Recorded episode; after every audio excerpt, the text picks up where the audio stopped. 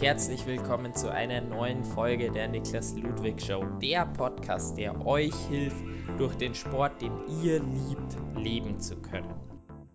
Heutiger Gast im Post Podcast ist Kai Saller. Er ist zwar nicht im Triathlon aktiv, aber trotzdem sehr, sehr stark auf dem Rad. Nämlich ist er als Mountainbiker spezialisiert auf 12 und 24 Stunden Rennen und dabei unter anderem mehrfacher Europa- und Weltmeister, sogar Weltrekordhalter für die meisten Höhenmeter äh, auf einem Mountainbike in 12 Stunden und Gewinner des legendären 24-Stunden-Rennens im Finale.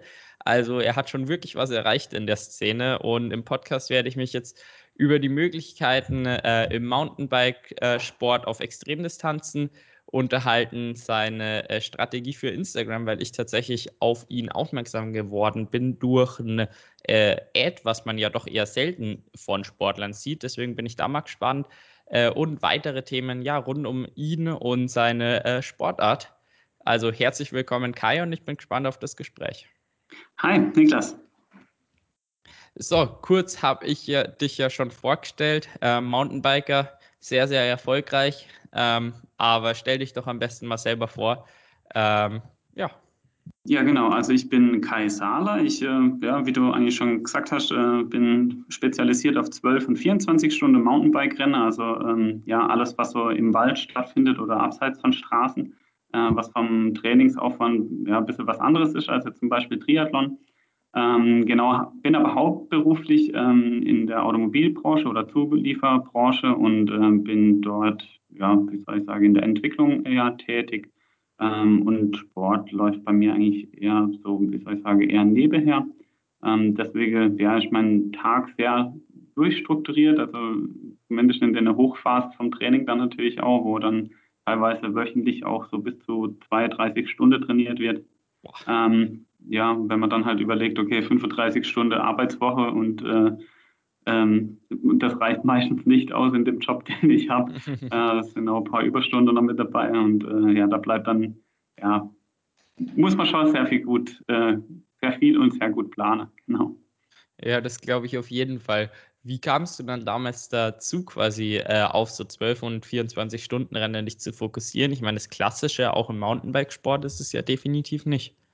Naja gut, also ähm, ich bin immer sehr gut im, im Wetten abschließen und natürlich auch sehr dumme Wetten. und äh, mit Alkoholeinfluss. genau, und mit, mit Alkoholeinfluss wird es natürlich dann immer blöder. Ähm, ja, also der, der, Start war im Prinzip, wir hatten bei uns in, der, in, in einer früheren Abteilung, hat man mal, äh, unsere Abteilung soll schlanker werden, habe ich so, so einen, einen Slogan eingeführt und wir haben immer montags haben wir so Stichwiege gemacht und äh, an der Weihnachtsfeier haben wir dann unter Alkoholeinfluss beschlossen, wir fahren mit dem Rennrad nach Paris, ähm, 750 mhm. Kilometer. Ähm, habe das am Anfang so ein bisschen abgetan, so nach dem Motto, ja gut, wenn man betrunken ist, kann man viel sagen und dann macht es dann eh nicht. Haben aber tatsächlich dann doch gemacht, in, weiß nicht, glaube fünf oder sechs Etappe. Also damals halt noch ähm, relativ untrainiert. Und an dem Abend, oder als wir dann in, Paris ankommen äh, waren, musste man das natürlich auch feiern und habe dann uns beschlossen, als Viererteam einen Zwölf-Stunden-Rennen zu fahren.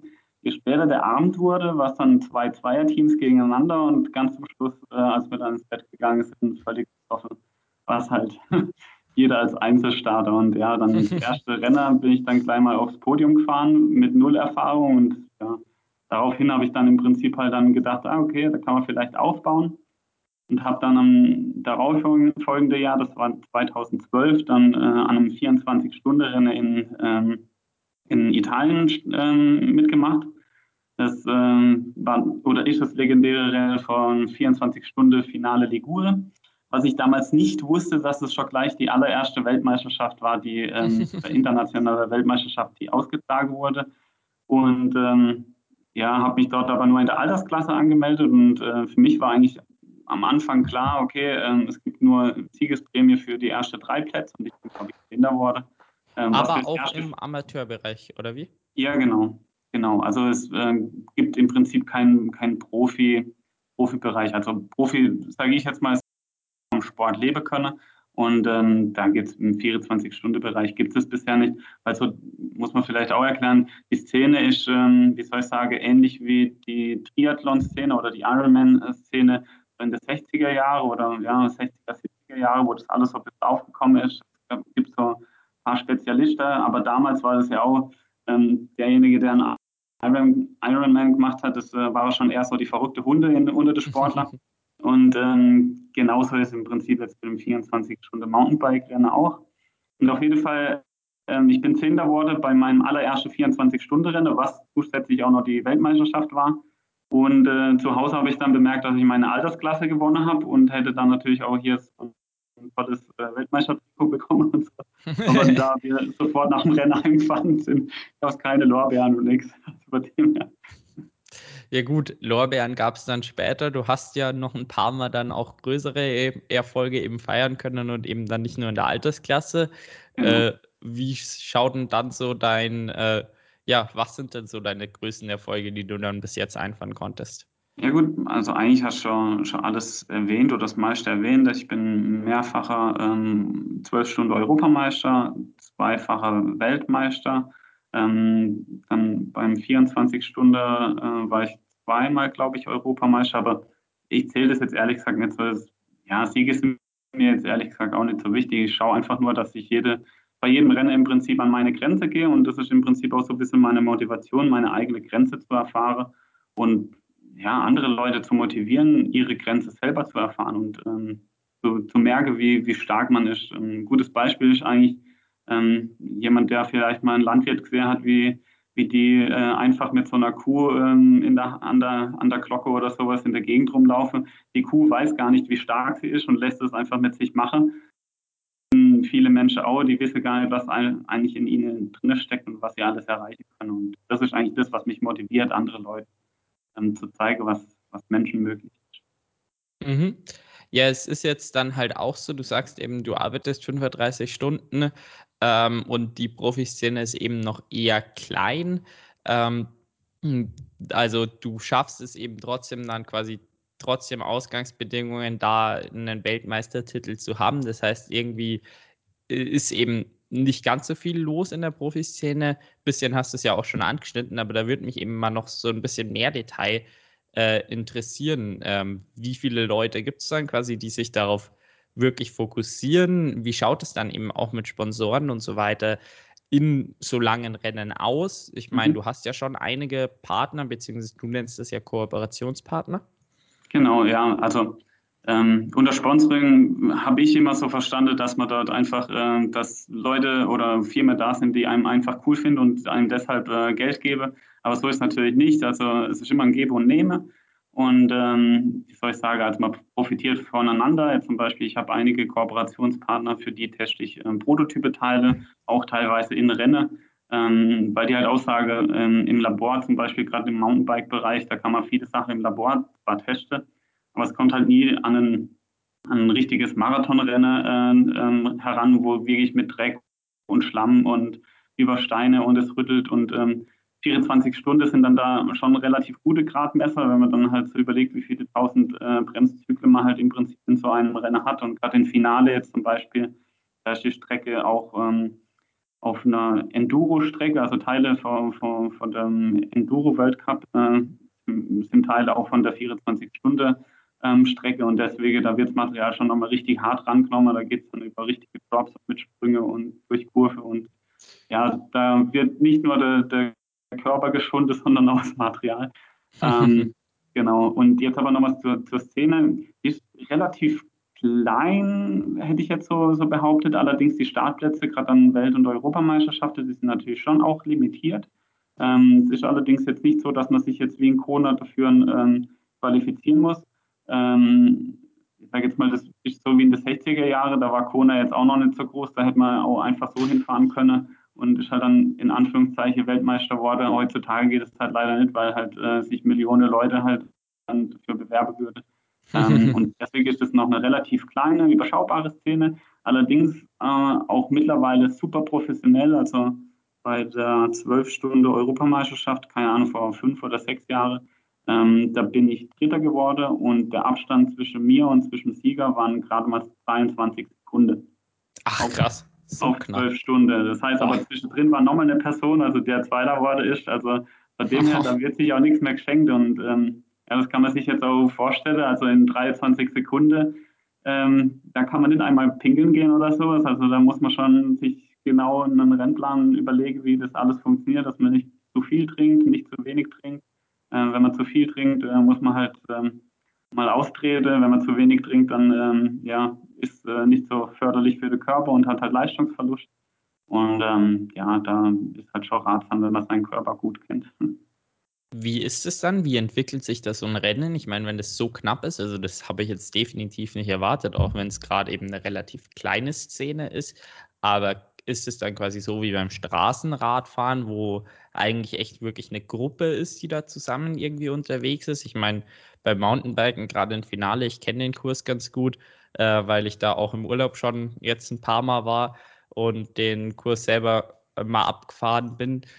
Äh, aber ja, wie ist denn so quasi die Rennentwicklung von so einem Ding? Bleibt man da zusammen oder macht man eigentlich wirklich ganz allein sein Rennen? Ja, gut, es kommt halt auch immer auf den Kurs drauf an. Also, das ist wie beim Triathlon auch. Also, ich sage jetzt mal, ähm, bei Kona, da ist halt meistens äh, der Wind sehr entscheidend. Ähm, ja, da kann man schon ausschauen, wenn jetzt jemand vor einem fährt, dass man sich vielleicht so ein bisschen hinten dran hängt. Zwar natürlich ist äh, Drafting ja nicht erlaubt. Ähm, das, bei uns geht es natürlich, nur das macht es halt in technischer Passage halt jetzt nicht unbedingt einfach. Also ähm, manche im Allgemeinen jetzt nicht so schnell wie, wie im Triathlon, dass jetzt ähm, ähm Windschattenfahrer jetzt mega viel bringt. Ähm, oder das kommt halt eben aufs Rennen drauf an. Jetzt letztes Jahr war ich an der äh, 24-Stunden-Deutschen Meisterschaft äh, in Rieste, das ist im, Norden von Deutschland da hat natürlich schon auch der Wind geblasen. Da war man echt gut beraten, wenn man mal irgendwie ein gutes Hinterrad gefunden hat. Und ähm, dort bei der deutschen Meisterschaft war es jetzt so, dass dort auch Teamfahrer quasi mit uns Einzelstartern ähm, mitstarten. Das heißt, sind dann Zweierteams, die sich quasi immer abwechseln, Viererteams und äh, teilweise im Finale, da gibt es auch Achterteams, die sind nochmal größer, das heißt, die sind halt viel schneller unterwegs. Und da gibt es auch mal die Möglichkeit, dass man dann im Hinterrad mal ein bisschen mitlutschen kann oder sowas. Allerdings das ist jetzt nicht über Kilometer hinweg. Also da kommt dann irgendwann wieder eine technische Passage und äh, ja, da jetzt mal jemand, der einfach nur zwei Runden fährt, der kann sich dann hinterher wieder erholen. Die kommen dann teilweise schneller dadurch. Ähm, dann im Finale, gut, da geht es halt teilweise so dermaßen berghoch. Ähm, da muss man einfach seinen eigenen Tritt fahren. Also da bringt es auch gar nichts, jetzt mit jemandem irgendwie mitzurollen. Ähm, deswegen, also das ist immer abhängig vom Rennen. Es gibt auch Rennen, wie jetzt äh, bei der angesprochenen deutschen Meisterschaft letztes Jahr, ähm, da ist man, keine Ahnung, einen Damm hochgefahren. Das sind halt vielleicht zehn Höhenmeter. Da ruft einem dann äh, äh, die Beine auseinander und dann fährt man da oben noch ein bisschen flach und fährt dann äh, ein paar Meter später dann wieder den Damm runter. Da kann man nirgends hinterm am Hinterrad dann fahren. Da muss man dann schauen, ob man halt Passage erwischt, wo der Wind halt ziemlich bläst, dass man dort halt irgendwo dann ähm, ja, ein gutes Hinterrad erwischt. Aber im, im Allgemeinen, also jetzt gerade bei der Konkurrenz ist so, dass man eigentlich hm, wie soll ich sagen, jetzt nicht unbedingt zusammenfährt, weil jeder hat so ein bisschen auch seinen eigenen Rhythmus.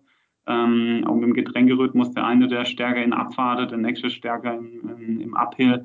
Ähm, und so, klar, natürlich, man kann sich schon irgendwo ein bisschen helfen, aber letzten Endes ähm, ja, wird eigentlich großartig jetzt nicht zusammengearbeitet. Es gibt natürlich auch Einzelstarter, die sagen, okay, fahre ein oder zwei Rennen im Jahr, da ist jetzt nicht ähm, Platzierungen ausschlaggebend, die machen das einfach nur zum Spaß und auch wegen der Challenge. Da gibt es schon welche, die einfach dann halt die Zeit einfach zusammenfahren und sagen, okay, sie machen einfach den gleichen Rhythmus, unterhalten sich gut, sodass man dann in der Nacht auch ein bisschen ähm, jemand um sich herum hat. Ja, mhm. Letzten Endes kommt es immer aufs Rennen drauf. Ja. Wie ist es dann? Mit was für Rädern seid ihr dann da unterwegs? Also ähm, bist du dann immer mit einem Fully unterwegs und lockst quasi bei Bergen ähm, die äh, Federung nur aus oder bist du dann teilweise auch auf Hardtails unterwegs? Ja, das kommt auch immer drauf an. Also ähm, bis vor zwei Jahren bin ich eigentlich immer einen Hardtail gefahren. Also das heißt eine Vorderradgabelung, aber hinten nichts. Ähm, das ist halt natürlich auch ein Gewichtsaspekt natürlich. Ähm, je länger die Rennen werde, desto ähm, mehr mache halt Kleinigkeiten aus. Meine, das merkt man in der Triathlon-Langdistanz, äh, glaube ich, auch sehr gut. Äh, wenn man so sieht, was für ein äh, Materialfetischist ein Jan Frodeno ist oder ein äh, Sebastian Kinde, die wirklich jedes, äh, jedes Gramm irgendwo nochmal raushole oder äh, ich sage jetzt mal an der Aerodynamik falsche oder ähm, ein Patrick Lange, der einen extra Vorbau ähm, oder eine extra Aero-Lenker äh, bekommen hat, der auf äh, seinen Unterarm angepasst ist. Ähm, so ähnlich ist natürlich bei uns auch. Also ich habe, kann man so sagen, eines der leichtesten Mountainbikes der Welt mit 6,08 Kilo. ähm, von meinem Kooperationspartner Stoll. Also das ist eine Schweizer Firma, die ähm, in der Schweiz äh, die Entwicklung macht. In Deutschland bei Bike Ahead ähm, werden die Räme von Hand gebaut. Ähm, ja, cool. Und bin jetzt in der glücklichen ähm, Lage, dass ich jetzt auf zwei Räder zurückgreifen kann. Einmal einen, einen ich nenne es mal Hard-Hard-Teil, also ein Mountainbike ohne Federung, also Vorderrad äh, nicht gefedert und Hinterrad nicht gefedert. Das Bike habe ich für meinen Guinness-Buchrekord-Versuch äh, letztes Jahr ähm, verwendet. Ähm, deswegen ist halt auch das geringe Gewicht halt ausschlaggebend gewesen, weil dort war jetzt keine technische Passage drin. Da ging es echt darum, dass das Ding halt einfach sack, sackleicht ist, ähm, damit man schnell den Berg hochkommt und ähm, genau. Und aber andererseits fahre ich eigentlich in den meisten 24 Stunden Rennen mit dem Fully. Da hat man zwar ein bisschen mehr Gewicht äh, rumzuschleppen, gerade berghoch, aber was halt ein Riesenvorteil ist, ähm, quasi die kleine Vibrationen, die halt einfach bei uns in der Renne sind, wenn man jetzt zum Beispiel über Graspassage fährt oder über und Stein, ähm, die Schläge, die gehen halt in die tiefe Muskulatur. Das heißt, die Muskulatur ermüdet viel, viel schneller, als äh, mhm. wenn man das im Prinzip abdämpft. Und, ja. Also, aber auch da kommt es auch wieder aufs Rennen drauf an und auch ein bisschen auf die Taktik. Äh, ich bin auch schon zwölf Stunden Rennen gefahren. Das war relativ anspruchsvoll von äh, Terrain her und bin dann trotzdem mit dem äh, Hard-Hard-Teil gefahren, einfach weil ich wusste, okay, das sind so viele Kurven drin, da muss man schnell raus beschleunigen. Da hat man dann dort wieder einen Vorteil, aber das muss man dann, muss man dann abwägen. Mit äh, was für einer Gab äh, oder mit was für einer Federlänge fährt man dann beim Mountainbike bei einem Full-Leader-Wendern?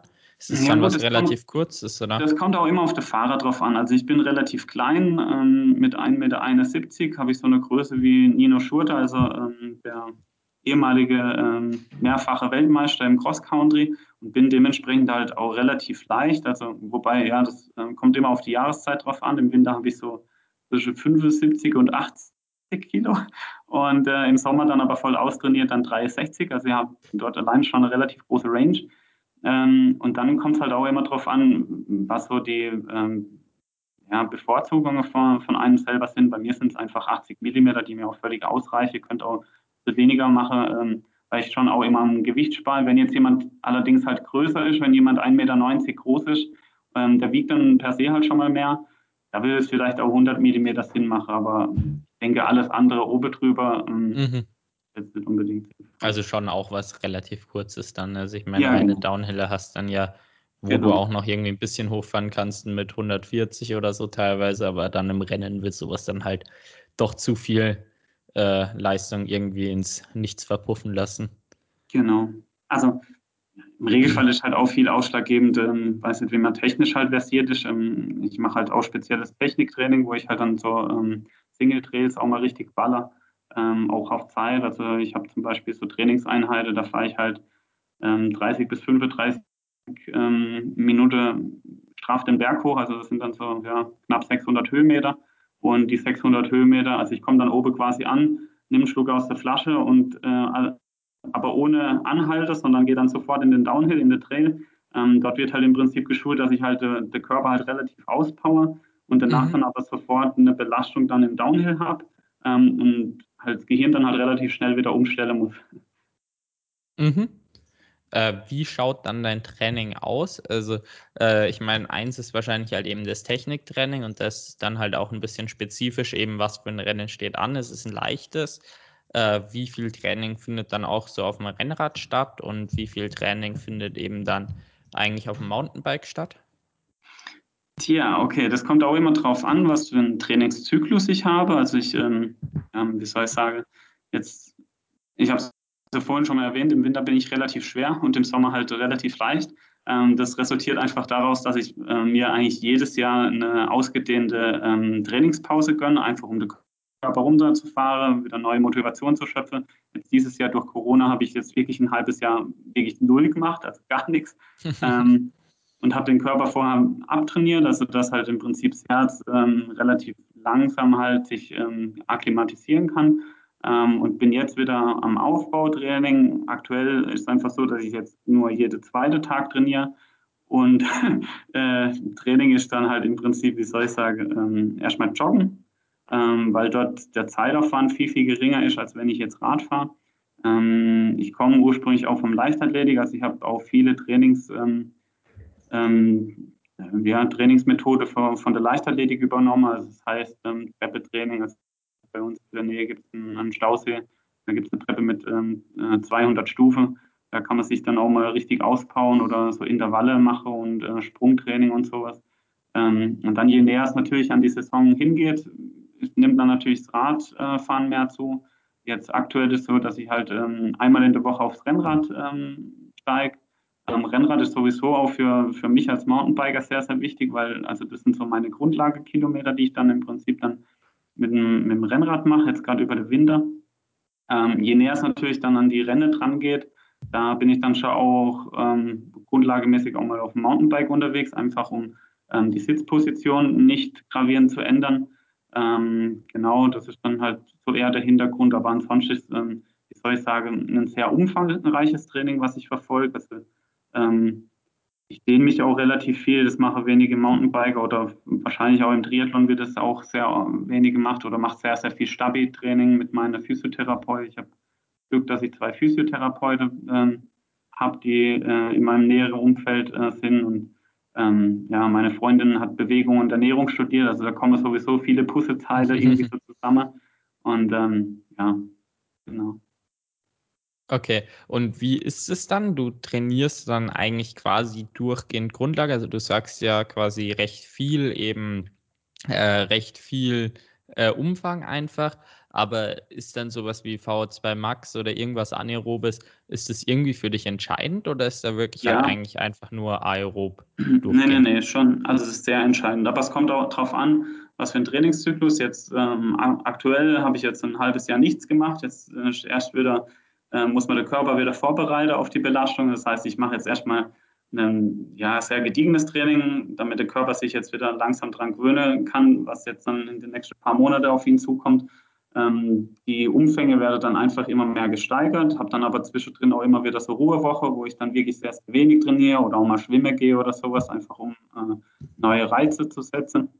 Dann ist aber auch so, dass ich auch immer wieder ähm, ja, Intervalltraining auch äh, mache, teilweise eben draußen auf, ähm, an der Berge, sodass man dann den Benefit dann auch nochmal vor den Trails ähm, fahren nochmal mitnimmt, beziehungsweise aber dann dort auch nochmal ähm, neue Belastungen ausgesetzt ist. Oder natürlich äh, auch auf der Rolle irgendwelche Intervalle. Teilweise auch im Stadion. Also jetzt über den Winter zum Beispiel mache ich auch, ähm, ich sage so 400 Meter Läufe, also 400 Meter ähm, Vollgas, 400 Meter langsam oder so Minutenläufe oder sowas. Ähm, dann so Steigungsläufe. Also ja, ich versuche im Prinzip jedes, jeden Tag den Körper neu zu überraschen. Und äh, ich vergleiche es auch immer ähm, mit einem Puzzle. Also wenn man jetzt ein tausendteiliges Puzzle hat, dann macht man als erstes so, so die einfachen Dinge, also ich sage jetzt mal der Rand drumherum, so die einfachen Dinge, wo man sieht, okay, die Puzzleteile, die müssen zusammengehören, weil eine Seite auf jeden Fall flach ist. Und je weiter man sich quasi so nach innen arbeitet, desto mehr gibt es dann hinterher ein Bild. Am Anfang gibt es jetzt aktuell, wenn ich jetzt jogge gehe, dann schaffe ich aktuell gerade mal sechs Kilometer und bin danach dann erst bei Game Over. Und äh, weiß nicht, vor einer halb, dreiviertel Jahr bin ich 70 Kilometer gejoggt, äh, Durchgangszeit vor äh, 5 Minuten 10. Ähm, ja, da gibt es jetzt noch einiges zu tun. ja, das wirkt auf jeden Fall so für 2021. Gibt es dann da auch schon Pläne? Ja, also mm, wir haben einen eigenen ähm, Verein gegründet, äh, vorletztes Jahr so rum. Genau, und äh, mir hat jetzt Teammeeting, beziehungsweise kommt jetzt noch, noch mal eins, äh, wo man im Prinzip jetzt schaue, okay, was für Rennen gibt es. Ähm, dann wird priorisiert, was sind wichtige Rennen, was sind unwichtige oder weniger wichtigere Rennen. Ähm, da haben wir jetzt schon mal so einen kleinen Rennplan zusammengeschnürt, aber das ist ähnlich wie auf der Langdistanz beim Triathlon. Ähm, man kann da nicht jedes Wochenende einen 24-Stunden-Rennen sich reinballern. Das geht halt leider nicht. Also da muss dann schon ein bisschen Regeneration sein. Was schon auch geht, also ich bin letztes Jahr die 12-Stunden-Europameisterschaft gefahren und bin eine Woche später ähm, oder sechs Tage später nochmal ein 24-Stunden-Rennen in der Schweiz gefahren. Und ähm, ja, da hat die Regeneration eigentlich so weit ausgereicht, dass ich dort einen neuen Runderekord ähm, gemacht habe und der Runderekord gleich mal um zwei Runde verbessert habe. Also da hat die Regeneration anscheinend schon irgendwie funktioniert.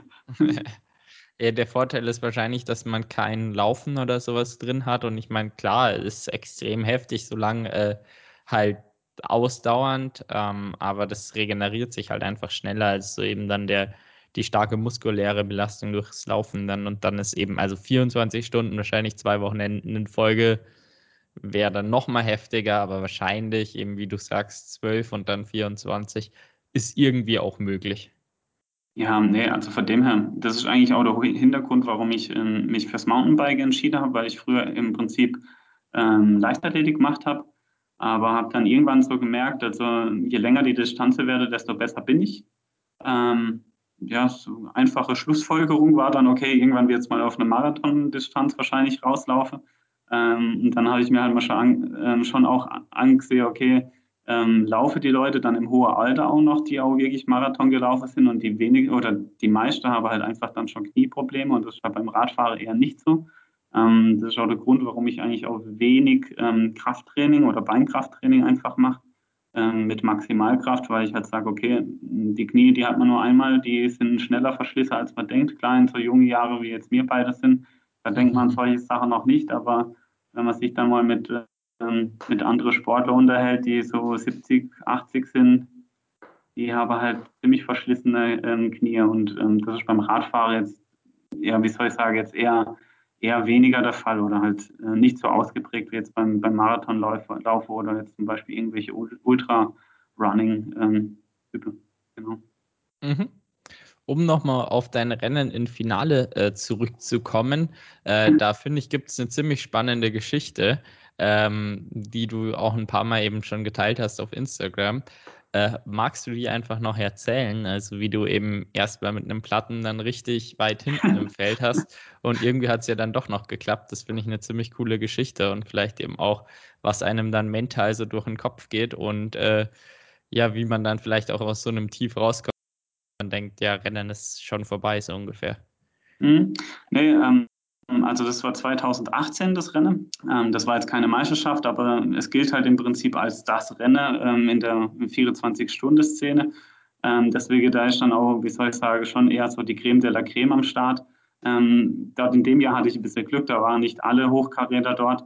deswegen, ja, einfach war es trotzdem nicht, aber ja, das würde vielleicht ein bisschen so die Geschichte auch erklären, wie es gelaufen ist dann zum Schluss.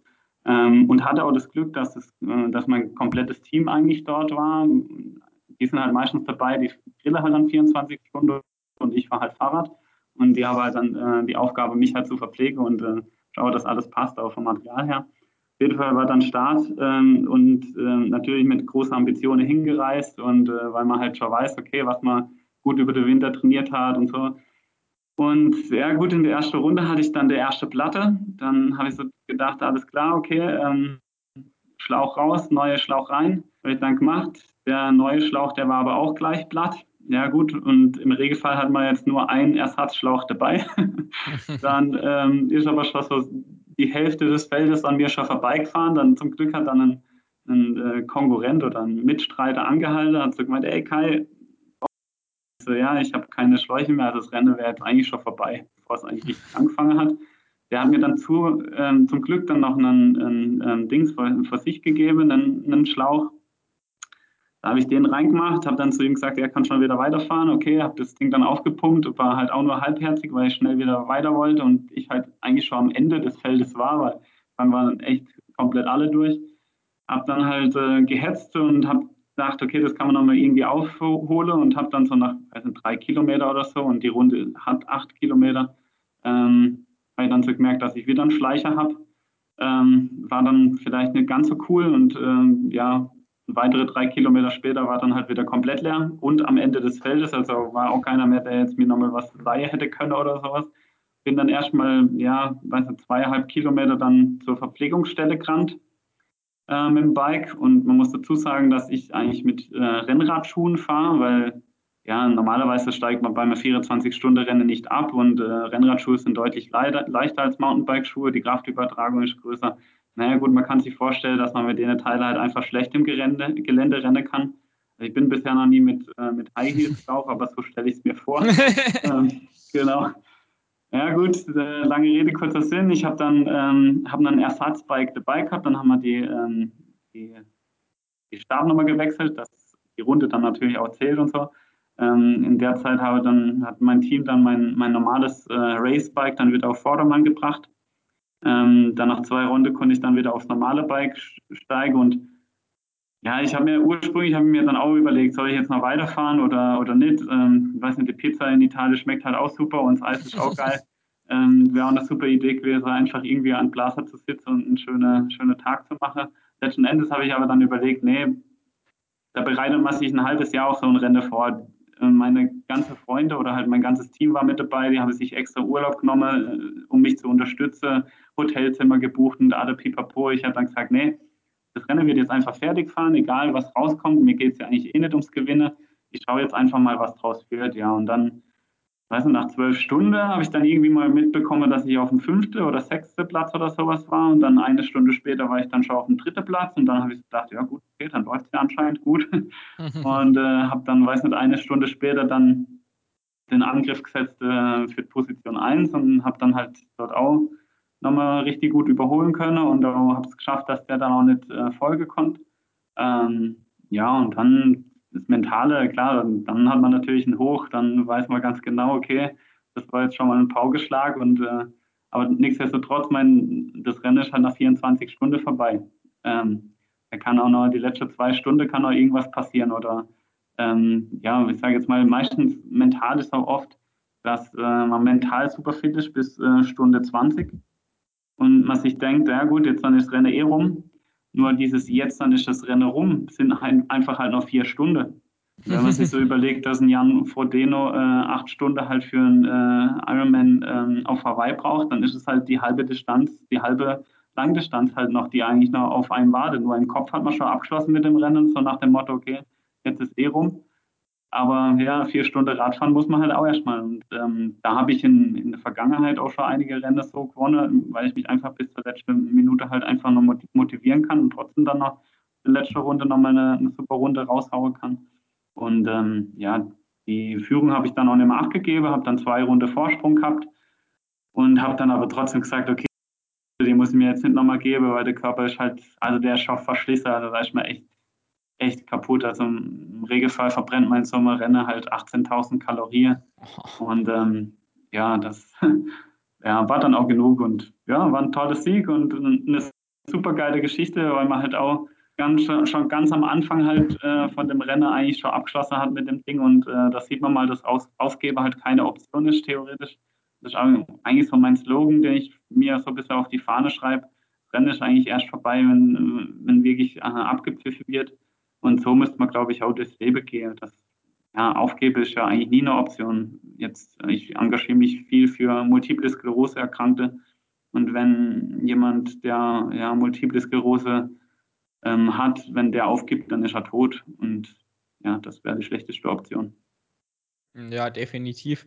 Jetzt wollte ich eigentlich fragen, weil das äh, gerade ein cooles Thema war. Ähm, jetzt ist es ja irgendwie doch ernster zum Schluss noch geworden, von wegen, ob dann, ob dann die Pizza äh, nach dem Rennen noch besser geschmeckt hat. Ähm, aber vielleicht kannst du ja, ja, das kurz beantworten und dann eben auf dein multiples genau, du weißt, was ich meine. Ich kann es nicht aussprechen. Genau. Ja, die Sache mit der äh, Pizza, das ist so eine Sache. Ähm, äh, bei meinem ersten 24-Stunden-Rennen sind wir hinterher auch in die Pizzeria gegangen, weiß nicht, zwei oder drei Stunden geschlafen und dann äh, ins Pizzeria. Dann habe ich mir gleich zwei Pizza bestellt, weil ich so Hunger hatte auf Pizza. Problem ist, dass man dann gerade mal nur eine halbe schafft, weil es ja, man ist einfach 24 Stunden lang am Essen. Also der Körper ist einfach überlastet und äh, man schüttet äh, ja, man schüttet Wasser in sich rein, man, man isst und ähm, oder konsumiert halt einfach die ganze Zeit halt irgendwelches Zeug. Ähm, und theoretisch der, der Körper einfach überlastet und kann hinterher nichts mehr zu sich nehmen, aber die Pizza am nächsten Tag, die schmeckt richtig geil. ja, dann, dann passt's ja. Ja, äh, und jetzt äh, würde mich interessieren, äh, wie setzt du dich denn ein für äh, Menschen mit Multiple Sklerose? Ja gut, das war eigentlich letztes Jahr, als ich den Guinness-Buch-Rekordversuch gemacht habe. Ähm, der ist eigentlich nur durch ähm, Multiple Sklerose Erkrankte entstanden, weil ich 2000, jetzt muss ich auch lügen, ich glaube 17, 16 oder 17, war ich an einer Benefizveranstaltung eingeladen. Das war so eine 12-Stunde ähm, ja, Spende, ähm, Spendetour, äh, wo, wo man quasi Runde gefahren ist und pro Runde wurde halt ähm, Geld gespendet und ähm, bin dort halt mit vielen Multiple Sklerose Erkrankte in Kontakt komme und darunter war ein mittlerweile sehr, sehr guter Freund von mir, ähm, der halt eben auch an Multiple Sklerose erkrankt ist. Ähm, und mir habe dann ein Jahr später dann so überlegt, okay, was kann man sonst so machen? Ähm, weil ja, so Benefizaktionen, da kommt ja immer Geld zusammen, aber das kommt nie so richtig an die Öffentlichkeit oder ja, wird auch irgendwo, gibt schon auch einen Zeitungsbericht oder sowas, aber eigentlich muss man was halt was Größeres machen und dann haben wir so überlegt, ja, man könnte ja einen Guinness-Buch-Rekord machen. Und dann habe ich zu meinem Freund gesagt, hey, pass auf, okay, such mal irgendwas raus und das machen wir dann. Dann hat er rausgesucht, okay, ähm, ähm, die meisten Höhenmeter innerhalb von 24 Stunden. Und dann habe ich so gesagt, ja gut, das klingt nach einer super Idee, wusste aber auch nicht, was da auf mich zukommt. Und habe letztes Jahr im Prinzip halt einen, ja, wie soll ich sagen, eine große Veranstaltung halt rausgemacht mit mehreren Vereinen, die uns dabei unterstützt haben. Wir haben einen eigenen Verein gegründet, ähm, wo halt im Prinzip halt Leute halt auch eingeladen waren, an die Strecke zu kommen, zuzugucken. Wir haben Bands organisiert, wir hatten, wir hatten Bier, wir hatten Wein, also ah, sehr cool. meine, durch meine Kooperationspartner und alles, was wir dort eingenommen haben, konnten wir dann auch spenden. Das war äh, 8.304 Euro und glaube 24 Cent, weil wir jede einzelne Cent sogar gespendet haben. Mhm. Und ähm, ja, der Rekord war mir eigentlich auch scheißegal und den ging es mir eigentlich gar nicht. Es ging einfach nur um die Aktion und dass da Geld zusammenkommt und dass man auf Multiple Sklerose aufmerksam macht. Und dieses Guinness-Buch gedöselt, das war einfach halt, wie soll ich sagen, das war der Aufhänger halt dafür, dass man halt, ähm, weiß nicht, in die Presse kommt und das halt das Thema einfach platzieren kann. Ähm, du hast ja dann mit 8.300 Euro, das ist schon eine Ansage, besonders weil auch dann 2000 Leute äh, bei dem äh, Guinness-Buch-Rekordversuch gekommen sind. Ja. Ähm, das heißt, du hast ja anscheinend schon in Sachen äh, Marketing, beziehungsweise dass das eben groß gemacht wurde, schon wirklich viel richtig gemacht. Was, äh, was hast du gemacht oder wie hast du es eben dann geschafft, dass das Event gar so groß wurde? Ja gut, das sind halt viele Sachen irgendwie zusammengekommen. Also mir hatte äh, bei uns im Ort einen, einen, Verein, die habe an dem Tag, wo ich das machen wollte, und das war halt einfach der längste Tag im Jahres, äh, des Jahres. Das war halt einfach strategisch halt für das, ähm, für das Vorhaben einfach am besten. Machen die eigentlich immer einen, ähm, ja, wie soll ich sagen, so ein Grillfest.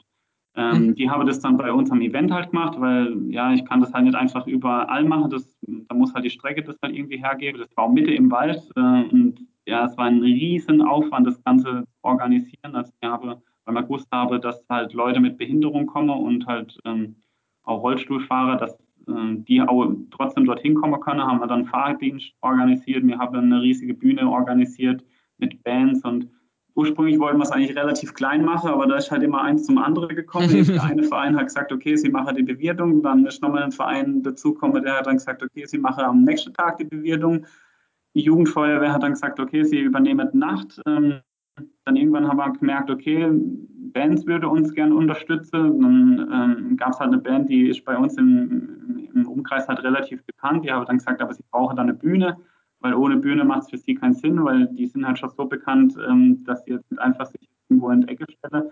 Haben eine Bühne organisiert mit Mischpult und Gedöse. Und irgendwann mhm. haben wir dann gemerkt, okay, wir brauchen dann mehr Strom das Stromaggregat von der Feuerwehr hat dann immer ausgereicht, also muss das THW her.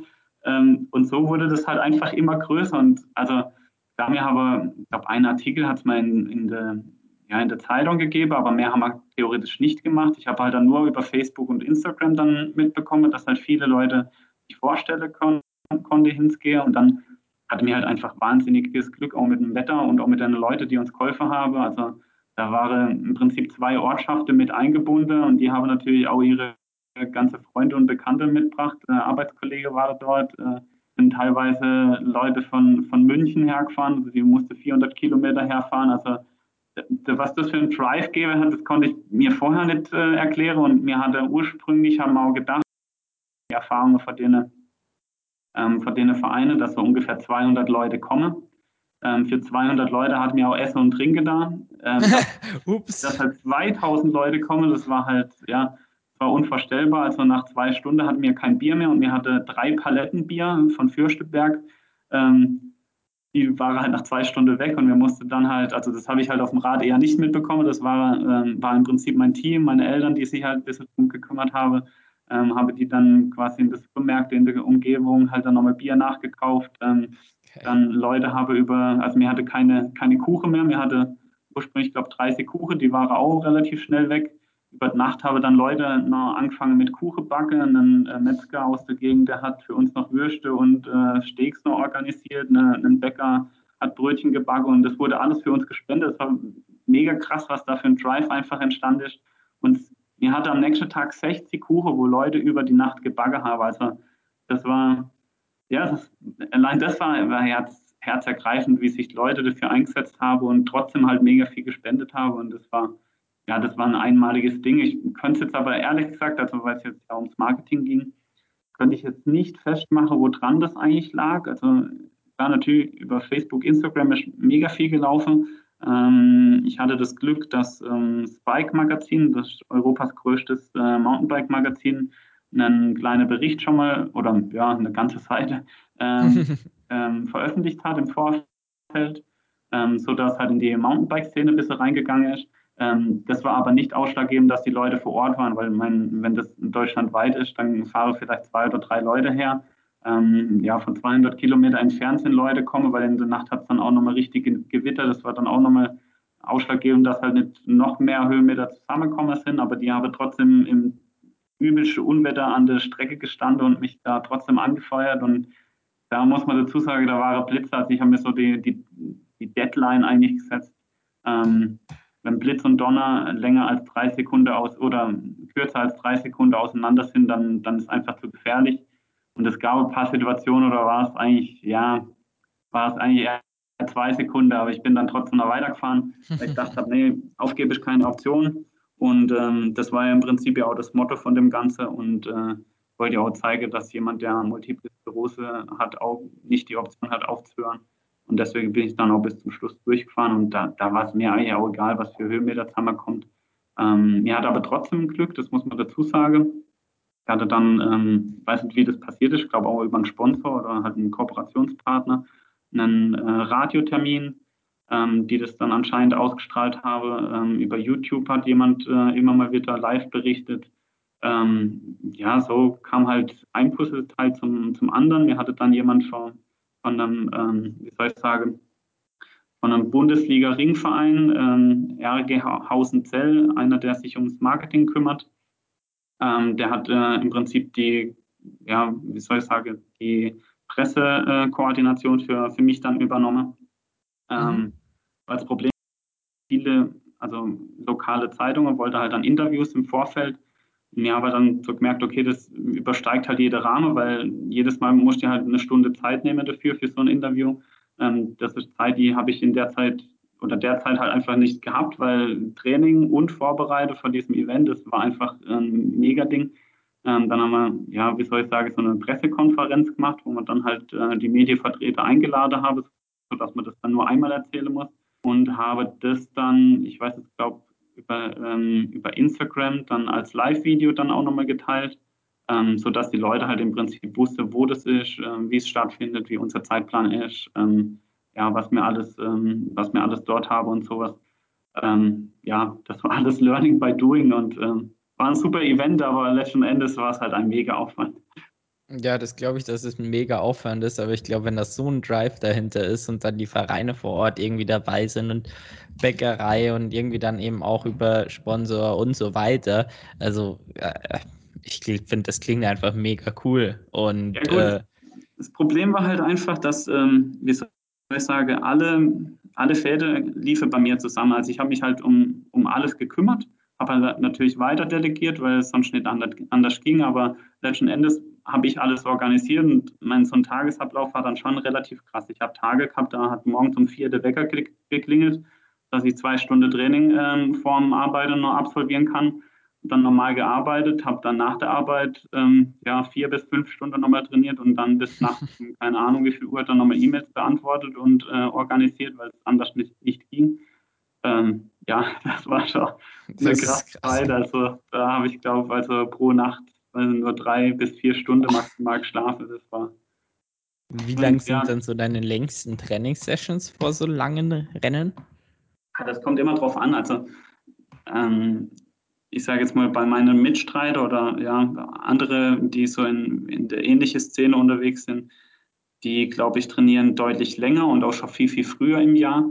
Ähm, also ich weiß, für einige, die fahren halt, was sind im Dezember eigentlich schon irgendwelche 300 Kilometer Touren und sowas. Aber ähm, dann auf dem ja. Renner eher, oder? Ja, sowohl als auch. da gibt es schon so ein paar Freaks, die, die knallen das dann mal so weg. Ähm, wobei, ja, also ich bin ja auch irgendwo so ein Freak. So. ähm, aber letzten Endes, also im, im Dezember kann ich das einfach noch nicht. Bei mir sind dann solche Sachen dann halt eher so im April dann. Ich schaue dann auch, dass ich nicht schon zu früh ähm, zu hart trainiere, einfach um, ja, wie soll ich sagen, das Training einfach zu steigern zu können. Ähm, ja, aber so die richtig langen Touren, ähm, ja, wie gesagt, also so zwölf Stunden oder sowas, mal auf dem Rad oder sowas, das gibt es bei mir sehr, sehr, sehr, sehr selten. Mhm, aber muss auch mal irgendwie da, dazu gehören, also zumindest mal dann, ja, ein Drittel von der Zeit, sag ich mal, muss ja, auf jeden also, Fall mal gemacht werden. Ähm, man muss, also bei mir ist halt einfach so, ich muss ja irgendwie das Ganze in den Alltag integrieren und ähm, bis vor zwei Jahren oder zweieinhalb Jahre hatte ich noch eine Wochenbeziehung. Da konnte ich jetzt auch nicht am Wochenende sagen, okay, ciao, ich bin da mal so zehn Stunden unterwegs und man sieht sich dann nicht, wenn man sich sowieso nur das Wochenende sieht. Mhm. Ähm, jetzt mittlerweile so, also die Eltern von meiner Frau, die wohnen 200 Kilometer entfernt. Ähm, dann haben wir es schon teilweise so gemacht, dass sie dann freitags quasi zu ihren Eltern gefahren ist und ich dann am nächsten Tag auch ähm, mit, dem Bike mit, dem mit dem Rad hingefahren bin, 200 Kilometer und am nächsten Tag halt wieder zurück ähm, 200 Kilometer. Also sowas gibt es natürlich auch, aber das sind dann schon eher so die Ausnahmen oder ja. Ja, du hast jetzt ganz häufig dein äh, Team um dich rum angesprochen, bestehen ja doch aus größtenteils irgendwie äh, guten Freunden und Verwandten und so weiter. Ähm, ich habe auf Bildern gesehen, es ist nur relativ groß, deswegen würde mich mal interessieren, du hast auch schon gesagt, zwei Physios. Was braucht man dann denn auf diesen Distanzen so an Team? Also äh, irgendwie wen, der sich um die Verpflegung kümmert. Ich weiß von meinem Ironman selber, den ich ja dann privat organisiert hatte wegen Corona, wie krass viele Leute man da braucht. Wahrscheinlich ist es bei 24-Stunden-Rennen sogar noch extremer. Ja, gut. Ähm, Also bei meinem allerersten Rennen, da war meine damalige Freundin mit dabei, also eine Person. Ähm, die Jahre danach war meistens nur meine Schwester dabei oder meine Cousine. Ähm, also theoretisch würde es auch mit einer Person gehen. Nur bei uns ist so, durch das, dass ich halt dann immer erfolgreicher geworden bin und äh, halt meine Schwester, der hat es eigentlich auch immer mega Spaß gemacht, äh, an der Strecke zu stehen und halt, ähm, wie soll ich sagen, der, der Männeranteil an solche Rennen sind, ist ja sehr, sehr groß. So, und wenn halt dann doch Frauen mit dabei sind, dann ähm, ist der Männerandrang dann bei uns im, wie soll ich sagen, im Fahrerlager schon recht cool. Und ähm, ja, in meinem Team sind ähm, halt auch ein paar Mädels mit dabei und auch hübsche Mädels. Deswegen sind wir dann meistens auch so ein bisschen Zuschauermagnet. Und äh, aber letzten Endes, also wie du es erwähnt hast, ähm, sind alles im Prinzip Familie oder halt langjährige, sehr, sehr gute Freunde. Also zum Beispiel meine Frau ist mit dabei, die hat Bewegung und Ernährung studiert. Ähm, meine Schwester ist technische Produktdesignerin, die kennt sich auch ein bisschen mit Technik und sowas aus. Also wenn jetzt mal irgendwie was ähm, am Zelt oder sowas äh, zu machen ist, also wir haben ein großes Pavillon dann immer dabei, mittlerweile ein Bus oder so, so ein Van. Ähm, dann mein bester Freund, der ist äh, Techniker, also der kennt sich auch ein bisschen mit Technik aus. Der Vater von meiner Frau ähm, fährt selber Mountainbike, also wenn es da irgendwas am, zum Einstellen gibt, dann ist er halt der Mann, der, der das dann macht. Ähm, dann meine sehr gute Freundin, die kümmert sich so ein bisschen ums Essen, die Ernährung von mir. Ähm, dann die Grille natürlich dann auf 24 Stunden und äh, habe es dann durchstehen, habe immer Bier und Wein dabei. Deswegen also ist bei uns dann meistens ein bisschen was los. Meine ähm, langjährige beste Freundin, mit der ich auch früher schon Leichtathletik gemacht habe, die ist glücklicherweise Physiotherapeutin und hat sich auf ein paar Spezialgebiete auch, ähm, ja, wie soll ich sagen, spezialisiert und jetzt auch noch mal ein bisschen mehr Ausrichtung Sport oder auch Dry Needling, also von dem her, da bin ich auch gut aufgestellt. Und meine Cousine ähm, hat jetzt mittlerweile auch eine Ausbildung abgeschlossen als, ähm, als Physiotherapeutin und jetzt mittlerweile auch studiert. Ähm, ja, also da hat sich halt so rings um mich herum halt irgendwie so alles irgendwie getroffen oder gefunden, was man halt irgendwie jetzt äh, für das Ganze ein bisschen gebrauchen kann. Äh, meine Schwiegermutter, die kümmert sich so ein bisschen um, um ein paar Sponsoring-Kontakte einfach. Ähm, ja, mit ein bisschen anschreibe, beziehungsweise hält halt Kontakt und sowas. Ähm, also ja, da hat jeder so ein bisschen eine Aufgabe halt jetzt bekommen. Zum Beispiel mein Vater, der ist halt auch eigentlich bei der Rennen mit dabei, der kennt sich halt dann, ähm, der, ist, ähm, der ist Tischler von Beruf, der kennt sich halt mit, mit vielen Gegebenheiten dann vor Ort halt aus, wo man dann vielleicht unser Pavillon am Baum festmachen kann. Meine Mutter, die ist, ähm, ist ein bisschen für unsere, unsere Finanzen zuständig, weil wir einen eigenen Verein gegründet haben. Ähm, ist dann im Prinzip unsere Schatzmeisterin. Ähm, ja, so hat sich das irgendwie alles gefunden und äh, trotzdem sind wir halt im Prinzip so, wie soll ich sagen, eine eingeschworene Gemeinde, weil sich alle untereinander super gut kennen.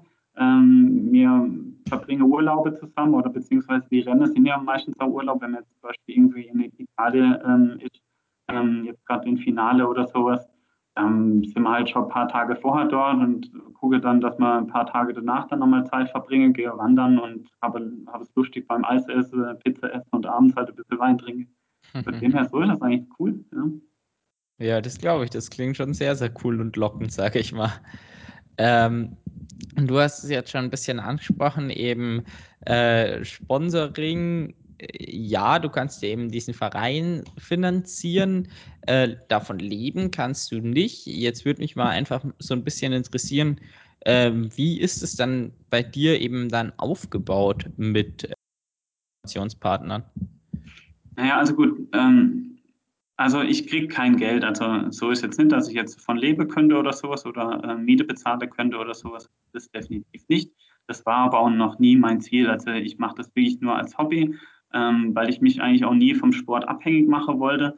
Beim Sport ist halt auch immer, äh, ich nehme jetzt mal einfach Fußball als Beispiel, weil die einfach noch am, am meisten verdienen. Ein Fußballer ist meistens, ich sage jetzt mal, 30, 35 ist und dann ist die Karriere zu Ende. Aber es gibt dann oft keinen Plan B. Ähm, mhm. Beziehungsweise, wenn man sich dann irgendwo bewirbt, man, was will man dann in die Bewerbung schreiben? Ich habe Fußball gespielt, ähm, dann nimmt dich halt irgendwie kein anderer Arbeitgeber. Das heißt, die Karriere ist im Regelfall so bis 35, dann aber auch zu Ende. Wenn man jetzt aber zum Beispiel mal ein Haus bauen will oder sich mal was leisten will ähm, und vielleicht mal einen Kredit braucht oder sowas, weil man halt jetzt nicht unbedingt eine halbe Million auf der hohen Kante hat, dann wird es halt schwierig, irgendwo einen Kredit zu bekommen. Und das wird mit, mit Sport halt einfach immer schwer. Und äh, Sport ist halt auch keine Konstante. Ähm, jetzt ein Jan Frodeno zum Beispiel, der halt äh, in der Szene halt super gut verdient, der hat natürlich ausgesorgt. Aber selbst bei ihm gibt es ein Jahr zum Beispiel, ähm, wo da mal ein Leistungsbruch da ist oder äh, es halt in Kona nicht gut läuft. Und ähm, mein, der kann das wieder kompensieren, weil er einfach super bekannt ist. Aber jetzt andere Triathlete oder sowas, Cameron Worth oder sowas, die zwar auch in der Szene bekannt sind, aber die kennt halt in zehn Jahren wahrscheinlich halt keiner mehr. Und das ist halt so das Problem, weil ähm, selbst im Fußball jemand, äh, der bei einem Bundesligisten spielt ähm, und vielleicht zum Schluss dann nur noch auf der Ersatzbank ähm, sitzt, da kennt den hinterher keiner mehr, weil du einfach eine Nummer unter in Anführungszeichen viele bist. Ähm, und deswegen war eigentlich nie mein Ziel, mit Sport Geld zu verdienen, sondern das einfach nur als Hobby zu betreiben und ähm, die Kooperationen, die ich habe, die richtet sich halt danach, dass ich halt, soll ich sagen, ein Bike ähm, zum Fahren bekomme, jetzt zum Beispiel, oder Material, oder dass ich halt ähm, Prototype teile, teste ähm, und halt den Vorteil halt dann nutze, dass ich jetzt zum Beispiel eine, ähm, die beste Bremse am Markt von, von Trickstuff zum Beispiel habe, die vielleicht auch noch gar nicht auf dem Markt ist und sowas. Ähm, um Reife brauche ich mir keine Gedanken machen. Also mein Sport kann ich theoretisch betreiben, das geht halt einfach 0 auf 0 auf. Ähm, mhm. Ist aber auch so, dass ich vieles, äh, was ich jetzt an, ähm, also das heißt ja immer Sponsoring-Volumen, ähm, an Sponsoring-Volumen werde ich, tue ich gar nicht richtig angreifen, weil ich sage, okay, ähm, da bin ich einfach so fair und sage, ich nehme auch nur das, was ich auch wirklich brauche. Wenn jetzt zum Beispiel irgendwo im Vertrag drin steht, keine Ahnung, ich kriege äh, im Jahr X Reife oder sowas und brauche halt nur die Hälfte davon, dann nehme ich aber halt auch nur die Hälfte davon, weil ich halt einfach dann so ehrlich bin und sage, okay, den Rest, äh, gleich könnte ich jetzt verschenken, aber dann will ich das ähm, mit meinen Partnern dann vorher absprechen und nicht das dann äh, so unter der Hand oder sowas mache, weil ähm, ja, sondern deswegen nenne ich das auch Sponsoring-Kooperation oder Sponsoring-Partnerschaft, weil es einfach auf Augehöhe für mich immer stattfinden muss. Ähm, und dann natürlich, deswegen haben wir eigentlich auch den Verein gegründet, ähm, gibt es dann trotzdem Firmen, beziehungsweise ja, ähm, ja, schon Firmen, die halt sagen, okay, sie würde uns gern ähm, geldtechnisch unterstützen. Ähm, das Geld wird aber dann gespendet in unser Verein, in unsere Vereinskasse und dort werden dann Anschaffungen gemacht, wie zum Beispiel, ja, wir haben halt bei uns ein Rennen, so ein großes Pavillon dabei, das kostet halt gleich mal 800 Euro oder ähm, dann teilweise halt ähm, irgendwelches Material. Zum Beispiel, wir haben jetzt äh, dieses Jahr ähm, Feldbette uns angeschafft, damit halt meine, ähm, meine Crew auch mal nachts ein bisschen schlafen kann oder sowas. Ähm, solche Sachen oder eine Kühlbox, ähm, halt Dinge, die mir halt die mein Hintergrundteam gebraucht, aber nicht ich gebraucht. Das wird mhm. halt dann im Prinzip über das, über das Geld technisch oder über die Spende halt dann gemacht. Ne? Mhm. Jetzt äh, sagst du ja eben äh, von wegen, du machst es nicht fürs Geld oder so. Und also klar, das sind alle Tätigkeiten, äh, da, die du halt machst, genau so dahinter auch. Äh, trotzdem bin ich da, dich damals über ein Instagram-Ad äh, aufmerksam geworden. Wir haben es ja. im Prägespräch schon kurz gesprochen, ähm, aber ja, wie kamst du denn äh, dazu, ähm, trotzdem dann Instagram-Ads quasi zu schalten und das, obwohl man das eben selten von Sportlern sieht? Ja, gut, ich habe da ähm, im Prinzip, wie soll ich sagen, ein gewisses Budget zur Verfügung gestellt bekommen von einem Kooperationspartner, der halt einfach gesagt hat, okay, ähm, die wollen nur einen Sportler unterstützen, der halt, wie soll ich sagen, authentisch ist ähm, und wolle meine Reichweite theoretisch nutzen und die Reichweite aber auch nochmal verbessern. So, und deswegen habe ich gesagt, okay, wir machen Sponsoring-Volumen X ähm, für unseren Verein und zusätzlich Marketingvolumen ähm, für so Ad-Schaltungen. Ähm, dort ist jetzt einfach halt so, genau, dass halt das Budget jetzt theoretisch jetzt aufgebraucht ist. Deswegen mache ich das jetzt eigentlich großartig nicht mehr. Ähm, ja, was das jetzt in Follower bedeutet, ich hätte jetzt gesagt, also ich kenne jetzt meinen Stand jetzt aktuell nicht, aber irgendwas über 10.000 oder sowas ähm, müsste es, glaube ich, sein. Das ist jetzt für einen, für deutsche männliche Sportler noch nicht mal so schlecht, also ähm, zumindest in der, in der Mountainbike-Szene. Und ähm, aber letzten Endes, äh, ja, ich hätte jetzt gesagt, das hätte jetzt vielleicht so 1000 Follower gebracht oder sowas. Aber ja, genau begründet kann man es natürlich nicht. Ich glaube eher bei der Follower ist eher wichtig. Klar, natürlich so Ad-Schaltungen sind relativ gut, wenn man eine neue Leserschaft sich ergründen will, die jetzt zum Beispiel mit Mountainbike jetzt großartig nichts zu tun hat. Also in dem Fall hat es bei dir ja funktioniert, im Triathlon mhm. äh, äh, zu wildern, in Anführungszeichen. Ähm, und halt so auf so eine, eine Sportauf, Sportart aufmerksam zu machen. Aber letzten Endes, glaube ich, ist in den öffentlichen Medien oder in den sozialen Medien wichtig, dass man einfach authentisch ist und man sich selber bleibt und jetzt nicht irgendwie jemand nachahmt. Also, keine Ahnung, Jan Frodeno scheint Jan Frodeno. Ähm, da bringt es jetzt nicht, ähm, jetzt genau die gleiche Klamotte äh, zu fahren wie er. Natürlich sieht es geil aus und aus mhm. gleichem Material. Ähm, nur dann ist man halt einfach eine Nummer unter viele. Letzten Endes muss man halt, im Prinzip bin ich der Meinung, ähm, so ein bisschen eine Authentizität einfach habe, dass man halt so einen Wiedererkennungswert einfach hat. Und ja. Wie ist denn dann so am Ende jetzt dein Feedback davon? Ich weiß jetzt nicht, kannst du da irgendwelche Zahlen nennen? So quasi, äh, wenn nicht, kannst du ja einfach sagen, bist du der Meinung, dass es sich quasi lohnt, sowas, solche Instagram-Werbungen zu schalten? Oder würdest du eben sagen, ja klar, wenn man das Budget irgendwie gestellt bekommt, ist cool und kann man machen, aber eigentlich effektiv bringen äh, tut es jetzt relativ wenig so. Also mhm. quasi, was für ein Resümee kannst du denn dadurch ziehen? Ja, effektiv bringe tut es, glaube ich, nicht. Also mein, ich verdiene ja jetzt auch kein Geld damit. Also definitiv hat es bisher jetzt äh, so nichts gebracht, außer natürlich Follower. Nur das ist natürlich auch immer so ein zweischneidiges Brett. Ähm, einerseits gibt man ja Geld aus. Also ich habe es ja ähm, bekommen im Prinzip. Ähm, aber andererseits bekommt man natürlich Follower und je mehr Follower man natürlich hat, desto interessanter ist mir dann, dann natürlich auch wieder für weitere Sponsoren. Ähm, das muss man natürlich abwägen. Ähm, nur letzten Endes, also das ist so meine Erfahrung, ich habe eine sehr, sehr gute Freundin, die hat halt über, weiß nicht, ich glaube 60.000 Follower. Ähm, wie soll ich sagen, ähm, man muss jetzt nicht unbedingt einen, einen Rennen gewinnen, um jetzt ähm, um auf Instagram oder Facebook oder vielleicht dann zukünftige andere neue äh, Social Medias oder sowas ähm, erfolgreich zu sein, da ist nicht ausschlaggebend, ob man jetzt auf dem Podium steht.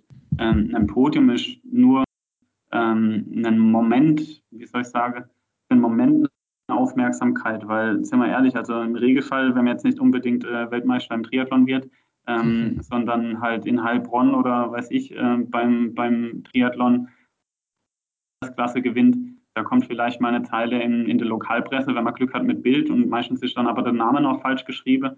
Ähm, und jeder Sponsor, den man irgendwie auf dem Trikot drauf hat, kann man dann durch die verpixelte Bilder in der Zeitung dann eh nicht lesen. Das kann ja nicht die Werbung sein, die jetzt ein, ähm, wie soll ich sagen, ein, ein Unternehmer ja will. Und ein Unternehmer will ja im Prinzip das Logo irgendwo platzieren und das Logo wird dann höchstens platziert, wenn so ein Jan Frodeno halt in Großformat halt auf dem, auf dem Fernsehbildschirm dann zu sehen ist, aber bei uns kleine Fische halt eher nicht. Ähm, deswegen auf meinem Trikot, da steht theoretisch auch keine Dings drauf, keine, ähm, keine Sponsoren. Ich äh, werde äh, unterstützt von X-Bionic, also weil ich einfach, und das sind so Kooperationspartner, die ich mir dann auch eigentlich aussuche, ähm, aktiv anschreibe halt, um zu sagen, hey, pass auf, ich finde eure Produkte super geil, ähm, würde mich mega freuen, wenn man irgendwie so zusammenkommen würde. Und daraus sind eigentlich die meiste Sache eigentlich entstanden. Einfach, weil ich mir Gedanken gemacht habe, okay, was bringt mir was?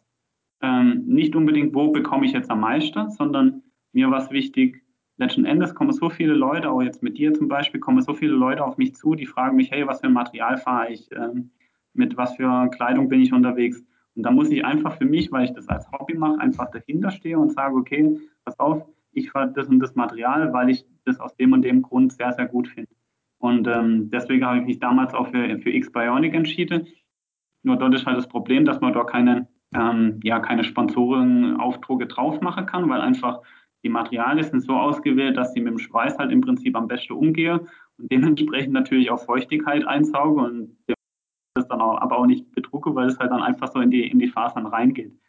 Letzten Endes ähm, ist aber so, wenn ich jetzt äh, mit einem Trikot ähm, einen Rennen fahre, wie ist dann? Ich fahre mit 30 km/h an der Zuschauer vorbei, da kann keiner irgendeinen Sponsor lesen. Geht gar nicht. Ähm, wichtig wäre dann höchstens, wenn man dann irgendwie es mal aufs Podium geschafft hat und dafür habe ich dann einfach so, so ein eigenes Trikot halt, da stehe halt so die wichtigsten Sponsoren drauf. Bei uns am meisten bringt, ist im Prinzip die Leute, die zu uns an, äh, an unser Pavillon kommen, zum Gucken, wie verpflege ich mich, was für Material fahre ich, äh, die unterhalte sich mit meinen Mädels. Ähm, da ist ähm, im Prinzip die Werbung eigentlich besser aufgehoben und für das haben wir dann quasi so ein Sponsorenbanner ähm, gemacht, also wo quasi unsere ganzen Sponsoren im Logo halt vermerkt sind oder halt drauf sind, auch gut sichtbar sind. Und das ist die, die Werbung, die im Prinzip ähm, meine Kooperationspartner oder die meine Kooperationspartner am meisten bringt. Mhm. Ja, das, ähm, dann würde ich jetzt noch eine letzte Frage zum Ende hinstellen. Ich sage schon mal vielen Dank für die spannenden Einblicke, ja auch in eben in die Mountainbike-Szene auf so einer langen Distanz. Ähm, nämlich die letzte Frage ist dann, du hast ganz häufig das Wort Mehrwert und so weiter angesprochen, aber was macht denn eine gute Partnerschaft zwischen ähm, bei dir sogenannten Kooperationspartnern beziehungsweise eben Sponsoren und Athleten aus? Nein, allererster, allererster Linie Ehrlichkeit. Also ähm, ich würde jetzt niemals zum ähm, Sponsoring-Partner sagen äh, und sage, hey, pass auf, nächstes Jahr werde ich Weltmeister, weil das einfach, das kann man nicht sagen. äh, ich kann auch nicht sagen, in welcher Medie ich äh, nächstes Jahr auf jeden Fall bin. Ich kann sagen, ich habe Kooperationen mit dem und dem und dem. Ähm, habe so und so viele Follower, auf Facebook so und so viele Follower. Im Regelfall äh, ist der Traffic bei mir auf der Seite so und so. Das sind die Sachen, die erstmal einen Sponsoring-Partner interessieren. Und ähm, bei mir oder ein Kooperationspartner und bei mir ist halt einfach, ähm, ja, wie soll ich sagen, ich werde auch oft von, ähm, von Firmen angeschrieben, die, wie soll ich sagen, nicht unbedingt in Europa produzieren, sondern irgendwo in Fernost. Und da habe ich für mich einfach gesagt, okay, meine Kooperationspartner, die Zolle am besten aus Europa kommen und auch in Europa produzieren. Am besten Deutschland, Schweiz oder Österreich. Ähm, und jetzt, also wenn ich jetzt das Beispiel X-Bionic nehme, äh, die kommen aus der Schweiz, ähm, produzieren in, in Italien, ähm, aus, ausschließlich in Italien. Und ähm, da war ich auch schon in der Produktion, weiß, wie es dort abgeht, habe dort äh, meine Ansprechpartner und die beste Kooperation laufen eigentlich meistens über, wie soll ich sagen, ähm, ja, wenn man an Messe ist, also das ist eigentlich mein größter Tipp, ähm, dass man an Messe geht, sich mit den Leuten am, am Stand einfach unterhaltet, sich die Produ Produkte dort erstmal anschaut. Ähm, das muss jetzt kein SRAM sein oder sowas. Also am besten vielleicht auch auf kleine Firmen konzentrieren, ähm, die vielleicht auch ein größeres Know-how haben. Ähm, die haben dann meistens natürlich kein so riesen Marketingbudget wie jetzt ähm, halt, ja, weiß nicht, Canyon oder sowas, die halt einfach halt richtig viel Kohle halt vorhanden haben sondern ich mache mir dann halt meistens Gedanken, was bringt mir was, was bringt vielleicht auch denen was, ähm, so dass man dann dort im Prinzip zusammenkommt. Nur halt, also ich glaube, meine meisten Marketingkontakte oder meine ähm, Kooperationskontakte habe ich an, an Messe gewonnen, in persönliche Gespräche und äh, oft lernt man dann, geht man abends dann vielleicht mit jemandem essen oder sowas, weil es sich zufällig ergibt und dann sitzt dort nochmal jemand dabei, der auch eine eigene Firma hat. Also so war es am Gardasee bei mir mal. Ähm, war mit, und man ist dann irgendwann auch Freunde, also zum Beispiel Trickstuff, der Bremsehersteller, den ich vorhin mal erwähnt habe, da kenne ich halt äh, die Leute super, super gut. Ähm, man ist mittlerweile befreundet, da trinkst abends mal ein Bierchen und dann sitzt nochmal jemand dabei und man fragt, hey, was bist du eigentlich für einer? Dann, ah, ich bin der Cornelius. Dann kam raus, dass der Cornelius ähm, ein kleines Start-up äh, gegründet hat, der halt einfach eigene äh, Federgabeln baut und Vorbaute für, für Fahrräder. Und dann ist man halt so wieder zusammengekommen und hat gesagt, hey geil, äh, dann können wir doch auch irgendwie was zusammen starten. So kommt mhm. eins zum anderen, aber man muss halt sich ein Netzwerk erstmal bilden. Und das ist halt eigentlich vor allem dann halt ehrlich miteinander umgehe, ähm, zu sagen, okay, pass auf, das und das bräuchte ich halt am Material, wenn das halt vielleicht ein ähm, weiß nicht, 50 Prozent äh, Gutschein ist oder weiß ich, muss ja nicht sein, dass man das dann alles umsonst bekommt. Ähm, also so ist auch bei, bei, mir einige Sachen kriege ich natürlich auch nicht umsonst. Ähm, aber wenn, wenn dann beide der Benefit drin ist, dann ist ja eine, eine Win-Win-Situation für beide. Ja, auf jeden Fall. Dann würde ich sagen, das ist ein sehr gutes Schlusswort und ich kann nur nochmal betonen, danke äh, für den Einblick und für die Tipps und Gerne. dass du dir die Zeit genommen hast. Vielen Dank auch fürs Gespräch. Gerne immer wieder. Bis dann, ciao.